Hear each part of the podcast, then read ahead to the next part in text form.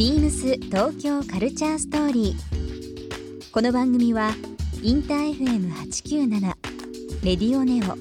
FM 心の3極ネットでお届けするトークプログラムです。案内役はビームスコミュニケーションディレクターの土井博。志今週のゲストはループイラー代表の鈴木聡です。釣り網スウェットを広めたブランドループウィラー代表の鈴木聡さん。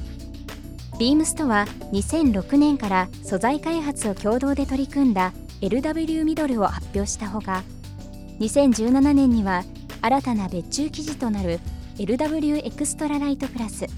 そして昨年はループウィラー20周年とビームスプラス20周年を記念した別注スーパーヘビーウェイトスウェットも発売されるなど深く関わってきました。そんな鈴木聡さんにものづくりへのこだわりや多彩な趣味のお話などさまざまなお話を伺います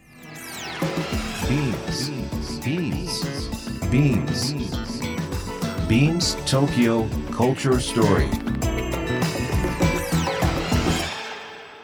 Beams Tokyo Culture Story This program is brought to you by Beams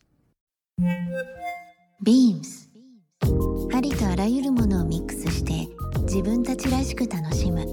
それぞれの時代を生きる若者たちが形作る。東京のカルチャー。ビームス東京カルチャーストーリー。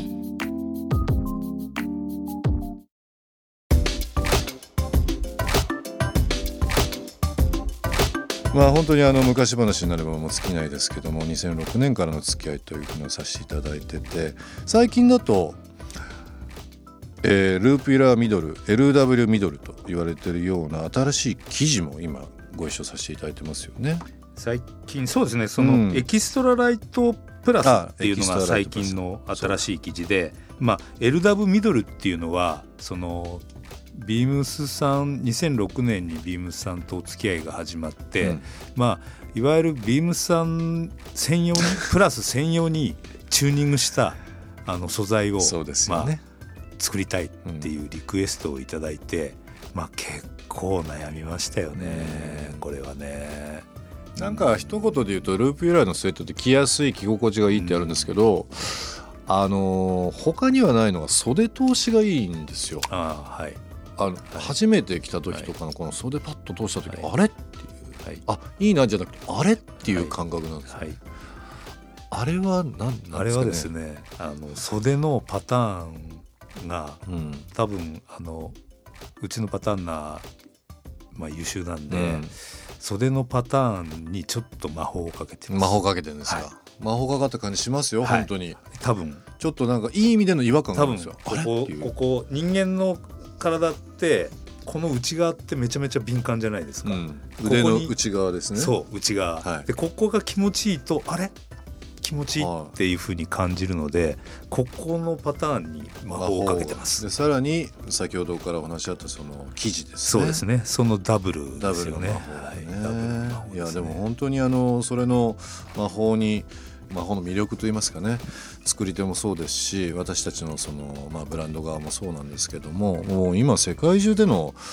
展開販売、えー、ナイキさん通じてということもありますしあとは昔あれですよね2000年ぐらいですかねロンドンのあの老舗百貨店のセルフリッジはい、あとは今ちょっとなくなりましたけどもパリのヨーロッパナンバーワンのセレクトショップと言われてた、えー、コレットでの販売もあったのがもう約20年前ですね。そうですね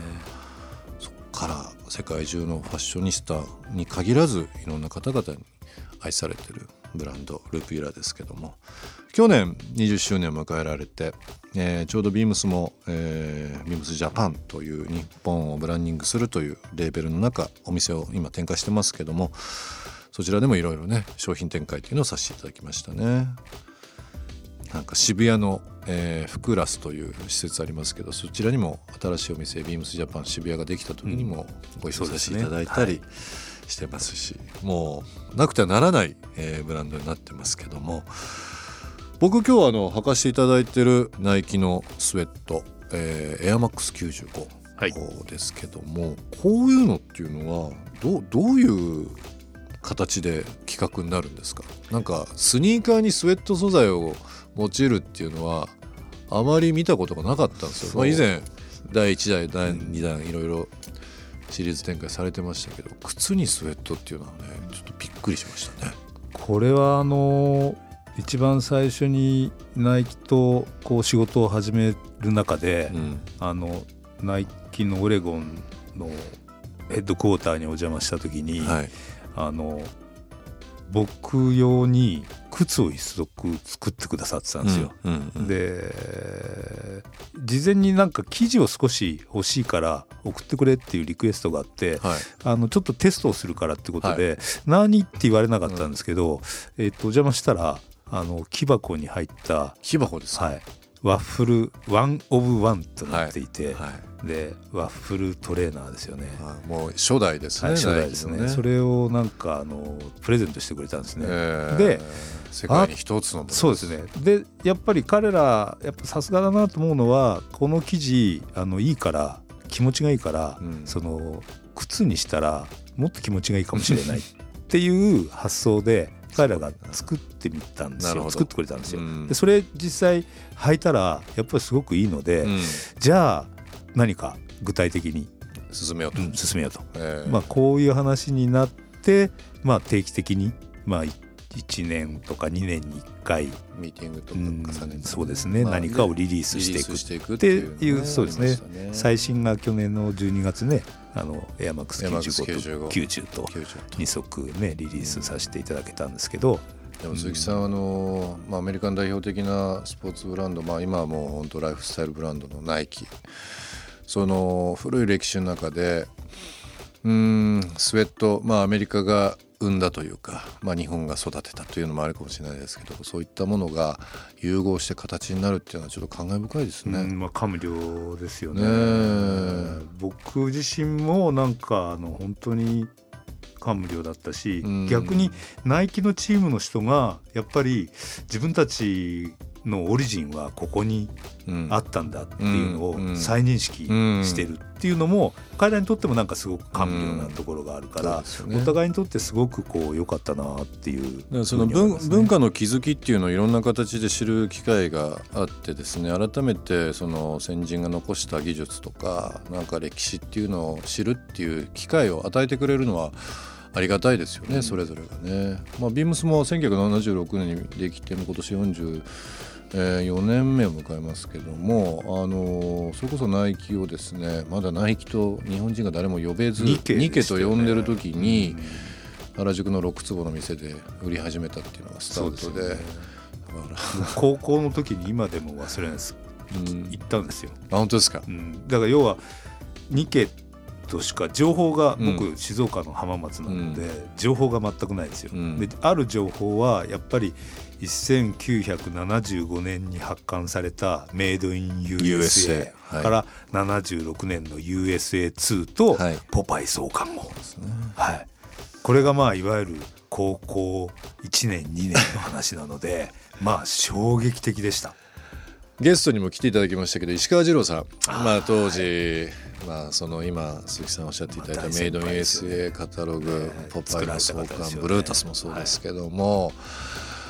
やっぱりあの70年代頭の日本が憧れの憧れのそのアメリカのあの文化にその興味をの持ち方っていうのももう尋常じゃないですね。多分あの石川次郎さんたちのそのもう本当に敬服しますよね。で彼らの作ったうんまあ、彼はきっと楽しくて、興味いっぱいで、もう本当に夢中になって、あの本を作られたと思うんですね。でそれを実際僕たちが読んで、結果今自分がそれに少しでもちょっとなんか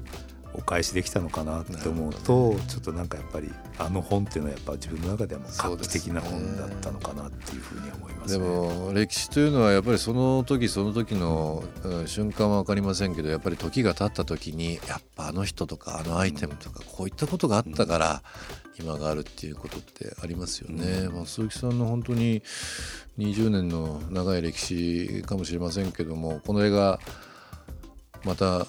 10年20年経った後には次の世代の人たちがいろんな気づきがあるでしょうね。そうですね。何か次の世代の人にこんな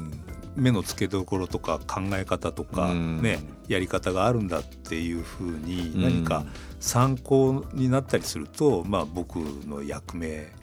があったのかなっていうふうにはちょっと思いますね。ビームス東京カルチャーストーリー番組では皆様からのメッセージをお待ちしています。メールアドレスは beams897 アットマークインター FM.jp ツイッターはハッシュタグ beams897 ハッシュタグ beams 東京カルチャーストーリーをつけてつぶやいてください。またもう一度お聞きになりたい方はラジコラジオクラウドでチェックできます。ビームス東京カルチャーストーリー。明日もお楽しみにビームス子供ビームスショップスタッフの小沢典子です子供ビームス公式オンラインショップでは2月14日から3月15日まで赤ちゃんフェアを開催します。ボバの抱っこひも、文字のベビーチェア、ジョリーメゾンのトッポンチーノもご用意しております。ぜひこの機会にお買い物をお楽しみください。ビームス東京カルチャーストーリー。Beams Tokyo Culture Story. This program was brought to you by Beams.